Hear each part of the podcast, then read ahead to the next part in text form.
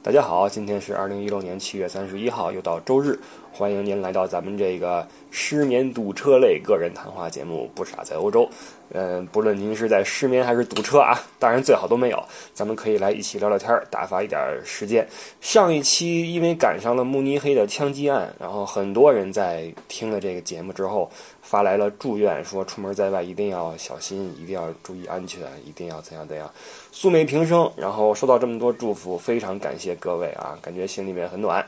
然后这个枪击案最后证实就是一个脑子有病的一个年轻人做了这么一件事儿出来，呃，在网上用一个虚假的 ID 召集了一批从那这个在网络上这个虚拟社圈里面认识的朋友，把他们召集到一个地方，然后自己过去开枪去射击，最后自己引弹自尽，呃，就过去了，也不是什么恐袭，也不是什么呃其他的更恶劣的事件。当然了，很吓人啊！当时很吓人。那现在这个事情就过去，那么，嗯，德国呢又再次恢复平静。当然了，不知道这个平静会持续多久哈，希望能够很久很久。呃，好，咱们说今天的话题吧。今天咱们说一说旅游的事儿啊，不是，对不起，旅游说多了。今天咱们说一说这个留学的事儿啊。呃，因为留学一直是个话题，嗯，十几年来、几十年来，中国的学生一直在往外走，而且以后还会有。嗯，这个持续的这个这个这个状况啊，那很多人在关注留学，关注自己的专业，关注自己的未来，包括家长们也在关注子女的这个呃这个这个计划等等，很多人在关注留学这个话题。那咱们就来说一说留学的事情。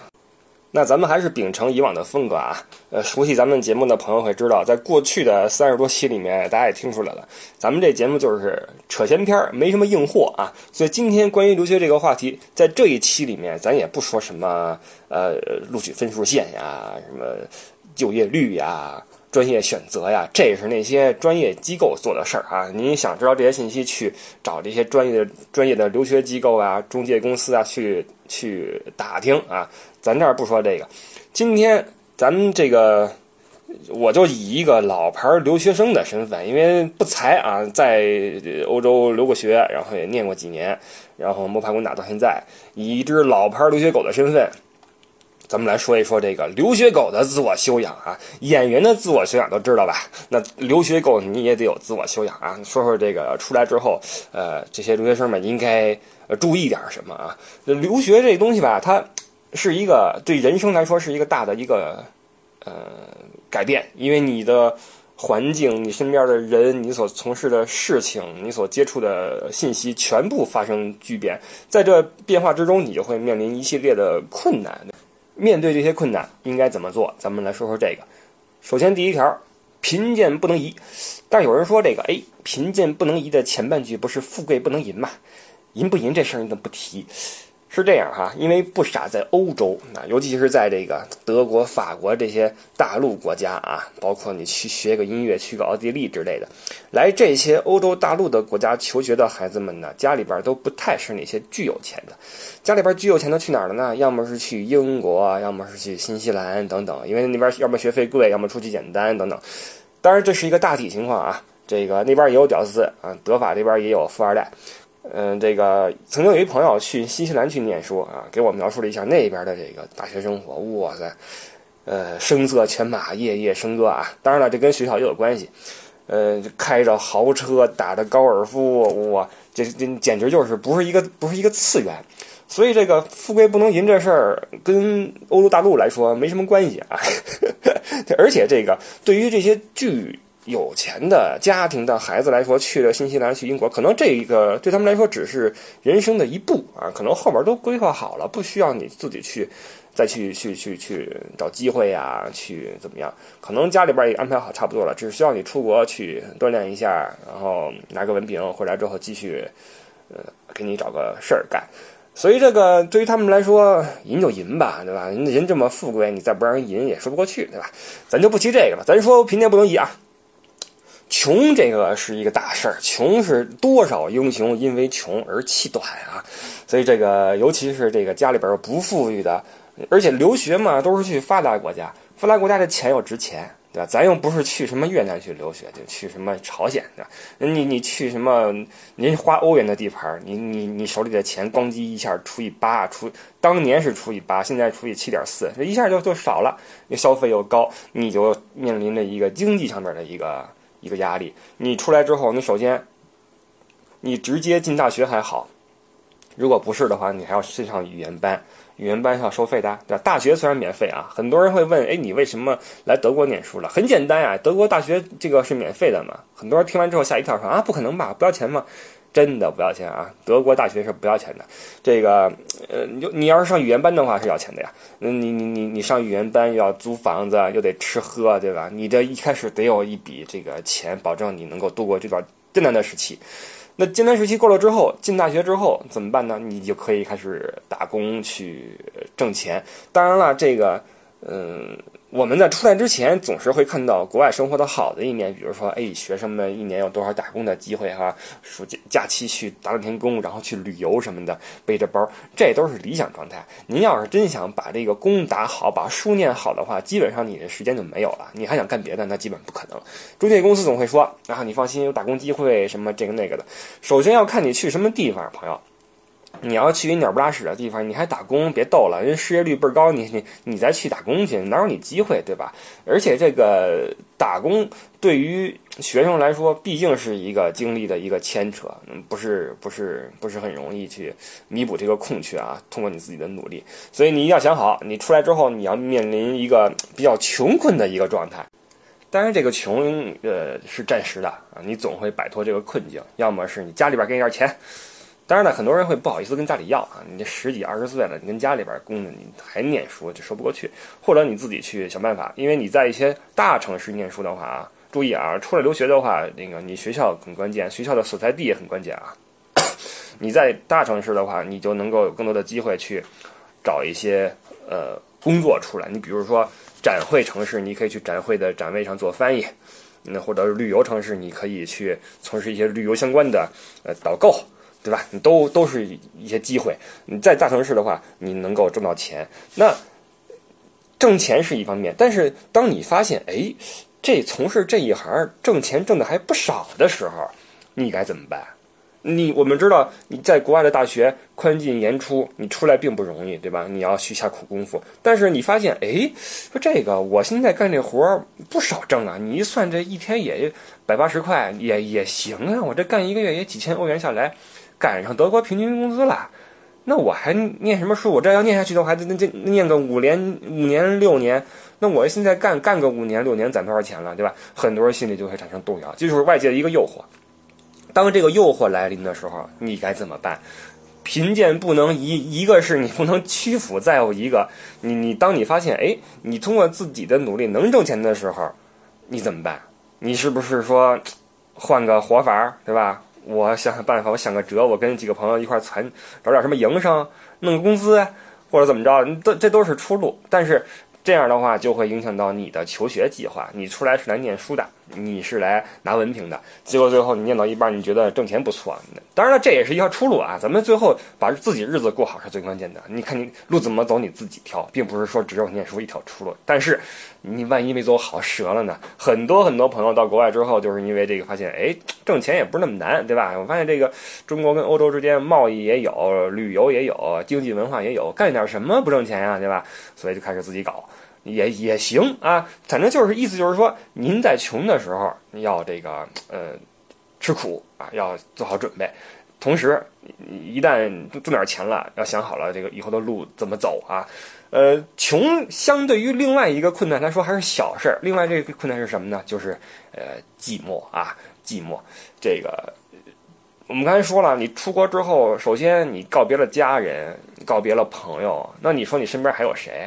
没了。除非你是那种中介公司大波轰过来的，否则的话，基本上你是一个人过来的，背一包，也没什么人可以帮你。当然了，作为女生来说就好办了，有学长可以帮你，有无数的学长可以帮一些学妹。注意啊，只是学妹啊，如果你是个学弟，你就倒霉了啊，没有人会帮你的，你就自己去找出路啊，找房子也好，然后报语言班，然后投投简历。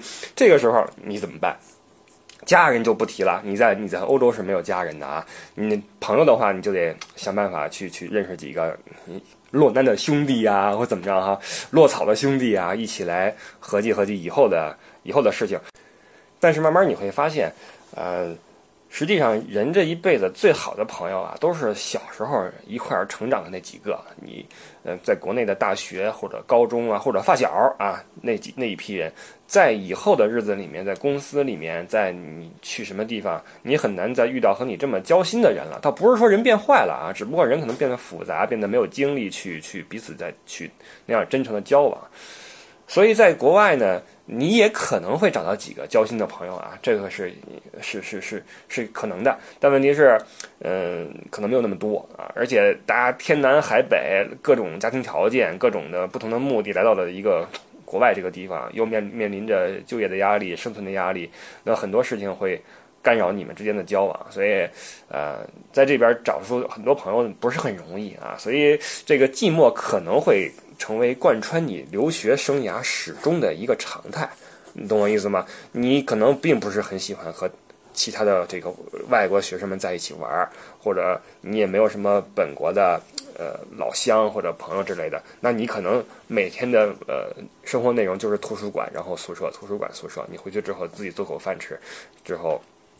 一个人在家里边上玩会儿电脑什么的。有人说我不怕，我有这个网游，我我打游戏，这一打可就没头了啊，很容易就打偏了。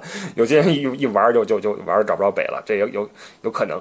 所以这个寂寞啊，如何忍忍耐住寂寞是一个问题。实际上你这个你可以寂寞，但是不要空虚啊，这是两回事儿。你寂寞的话，你应该应该适应与寂寞为伴啊。你在寂寞中去呃阅读，去呃写。作去这个思考等等，呃，你去提炼自己、升华自己，这都是一个非常好的一个机会啊。但是如果你空虚的话，就空虚意味着你不知道干什么好，或者你去打游戏去了，或者你去，嗯，就就就把你的自己的时间扔到一些毫无意义的事情上面去。我见过赌钱的啊，就是不停的去去赌钱，然后借钱借借一溜儿然后跑了。跑回国跑路了，然后人追债追到家里面去，你说家里人得多伤心。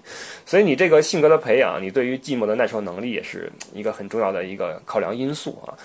同时还有一种寂寞是，哎，男女之间的寂寞啊，这个这是很正常的一种需要，对吧？你一把年纪不是你你你你到了时候了，你十十九岁、二十岁、二十三四岁，你没个女朋友男朋友，这说不过去。当然了，很多人一开始没有这问题。因为出来之前，咱们在国内有女朋友，或者说我有男朋友，呃，很可能啊，因为这个两个人谈了一段时间，其中一个人出国了，另外一个人在国内继续留着，呃，异地异地恋于是由此开始。异地恋能否成功，一直是很多人在争论一个话题，很多人拿自己的例例子出来说，你看我们是怎么怎么着啊，或者你看我怎么怎么着。我个人对异地恋是持悲观态度的啊，我并不鼓励异地恋这东西的存在。当然了，你要去坚持，我也不说什么啊，因为这个东西它分情况。如果你说你们两个人是最后是往一个地方走的，比如说你们要去一个一个国家念书，其中一个人先去，另外一个人后去，或者说呃出去这个人呢念个两年就回来，这还好说，对吧？一两年还好说，嗯，您要是情比金坚的话，可以试一试。但问题是，如果您动辄去个四五年，然后您说我我我另一半在等我啊。或者说我对我的另一半矢志不渝，我倒不是说怀疑您，但问题是，最后你会慢慢发现，俩人在一块儿就没话说了，生活内容又不一样，你过你的，他过他的，完全不一样的生活，时差都不一样，你打电话还得考虑一下对方的时间是不是睡觉了，这你怎么弄啊？你在但凡有点怀疑，有点猜忌，那立刻就完蛋。就算你不怀疑，你不猜忌，你倍儿相信对方，两个人就是就是特别好。问题是，比如说啊，比如说你病了。你让对面跟你好，打一个长途过来说啊，你怎么了？你要不要去看医院呀？要不要去那什么吃药啊？怎么着？旁边一人帮给你端碗汤过来，你说哪个实在吧？你说哪个实在？就是这么简单，这这还不就是这么现实吗？人还不就是得尊重现实吗？对吧？所以异地恋这东西，如果不出事儿行，一旦一旦出事儿的话，一旦你有个比较的话，立刻就折啊。反正我倒当然了，我也鼓鼓励你去尝试一下啊！你不试一下的话，万一成了呢？成了的话是好事儿，不成的话你也知道为什么不成，是吧？总要总要摔死跟头。所以当现在有人来我说啊，我这个另一半在等我，四年之后我们一定会怎么怎么着，我就呵呵呵啊！我说那那你四个月之后再说，四个月之后再说，就就看情况。所以这个。有异地恋的啊，你国内有相好的是这么个情况，没有的话，你就面临要在这边找一个出来这种窘境。为什么说是窘境？刚才说了，你没有这个选择的范围。你在国内不说别的，你在一个大学里面，你就能有多少的美女帅哥供你挑选？这个系的、那个系的、学生会的、什么校队的，你你校外就更别提了。你参加个什么活动，联个谊什么的，对吧？包括你以后你你你去实习，你去工作，多少人供你挑？你在国外呢，好吗？一个学校能有几个中国学生？而且这个性别比例失调，出来的都是男的，没有女的。尤其你你不小心你进个那种什么 慕尼黑工大、什么雅琛工大这种地方，好吗？您您可完了，您可真完了。男女比例首先失调，而且我不是我我我对理科女没有没有别的意思啊。我的意思是说，这个这个理科女吧，都比较的认真，比较的。精于专于学习，她可能对这个，呃，那种，呃，对吧？那方面关注比较少一些。所以你说你怎么怎么怎么混？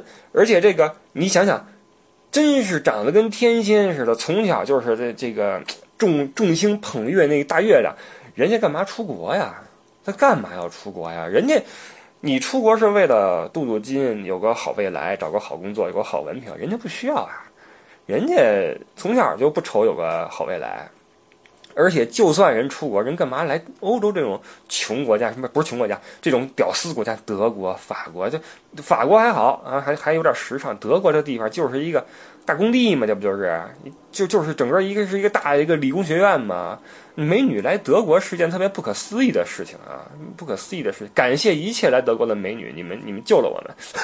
但是你在这边，你想找个美女出来太难了。我亲眼所见，多少人是在国内，你把这俩人凑一块儿，你关一个小黑屋里边，关个八天、十天、半个月都不再出事儿了。我跟你说，到国外之后，俩人就自然而然走到一起去了。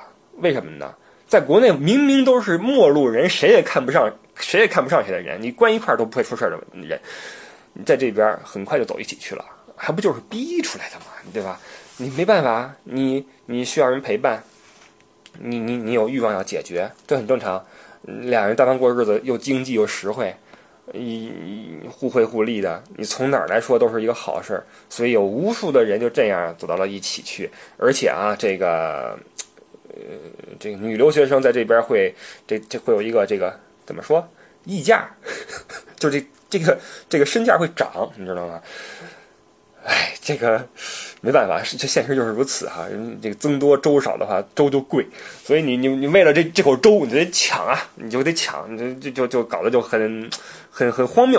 于是很多的情侣如此组成啊，开始搭伴过日子。但这种搭伴过日子，你过不好的话，你首先你你两种情况，一种是分，一种是合。分的话，可能发现性格不合适，然后一吵就扯了，还怎么着？合的话。呃，过着过着过出感情来了，也没什么大事儿，过着呗。一过过了四五年，双双毕业，怎么办？你是不是该结婚了？但是这种情侣组合它是有一个前提的，就是前提是你俩都是在没得挑的情况下找到了对方，对吧？你在一个相对闭塞的范围之内，呃，你你选择了对方。但如果你们两个人一旦脱离了这个环境，比如说你们俩都回国了，哇，这一下你眼前的这个选择比当时多了十倍、百倍、千倍的时候。你是不是会后悔呢？或者说你是不是会动心呢？你觉得以你的条件，对吧？你跟当当年可不一样了。当年你是穷小子，现在好，你有文凭，你是高高薪，你什么公司的那个管理层，那你是不是还会继续你以前的这个选择不变呢？包括女女性朋友也是啊，当年土了吧唧的，对吧？穿一球鞋，现在小妆一化，对吧？倍儿来自拍，倍儿美。那眼前的这个。嗯，一直以来跟你呃吃穿住行了四五年的这个屌丝男，你还看得上他吗？这都是一个不可测的事情。所以说，哎，这个寂寞啊，在留学生涯中会给你带来很多很多日后的大的问题，你要去想好。实际上还是那句话，可以寂寞，不要空虚啊！可以寂寞，不要空虚。呃，在解决寂寞之前，考虑好。这个行为会给你带来什么样的后果，出现什么样的问题，然后再去行动。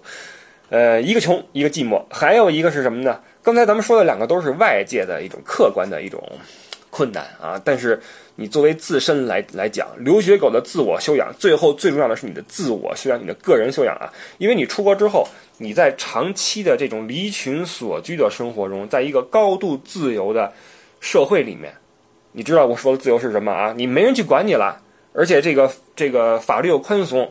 你想干什么都行，你你这样的话，你就会接触大量的自由的信息，你可以做大量的以前你不敢想也不能做的事儿。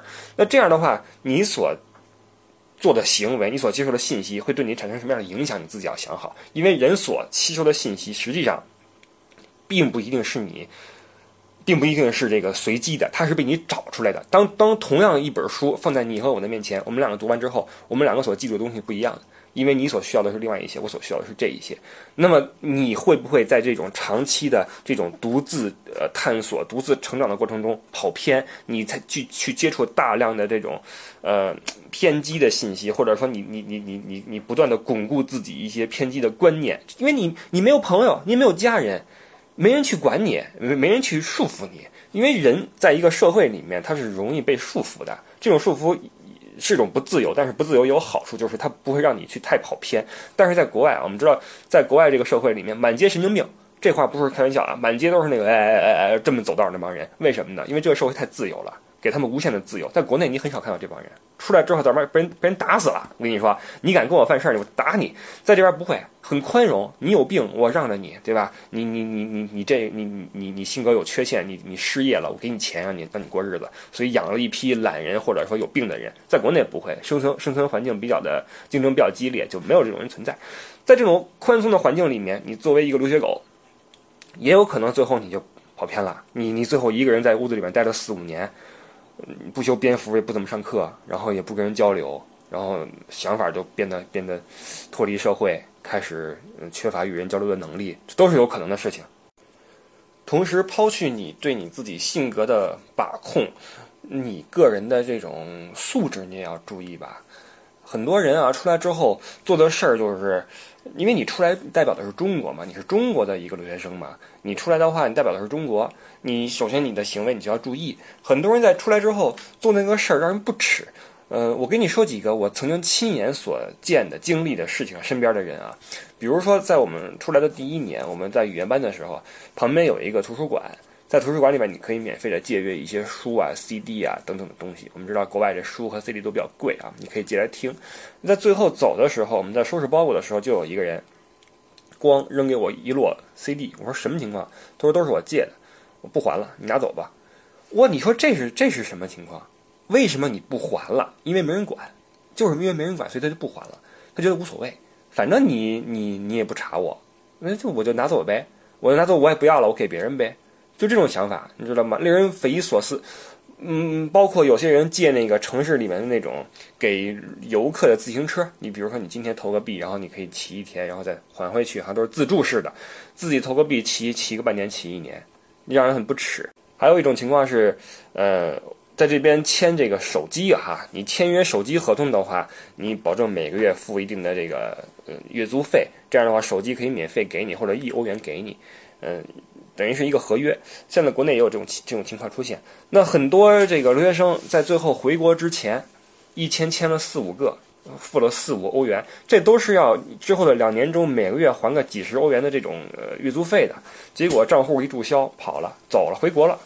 无所谓，我带着四五个手机回国了，新手机。你说你真是穷到这份儿上了吗？你需要这四五个手机卖了？你说说说，你你你老母病了？你要饿死了？都不是，你都能出国，你都能在这混个好几年，你家缺钱吗？肯定不缺钱，但最后就是要做这种事情，导致很多这个手机供应商看到中国学生来签合约都都害怕，都害怕，就就以为你要跑，就很恶心，你知道吧？包括还有的人啊，在超市买菜都。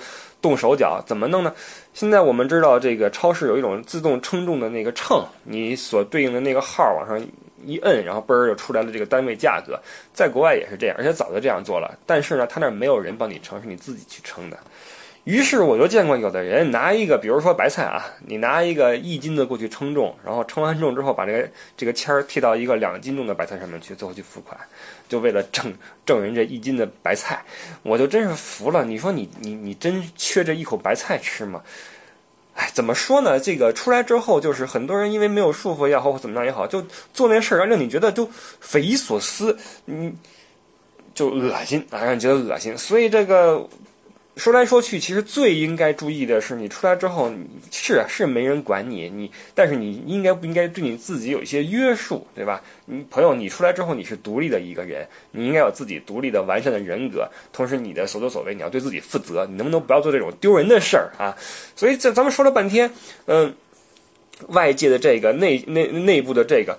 最关键的还是我们最最自己的一些把控，你不要因为出来之后没人管你，然后你你就开始做一些令人不齿的事情，然后再因为没有受到惩罚，你就做一些更加过分的事情，这就没意思了。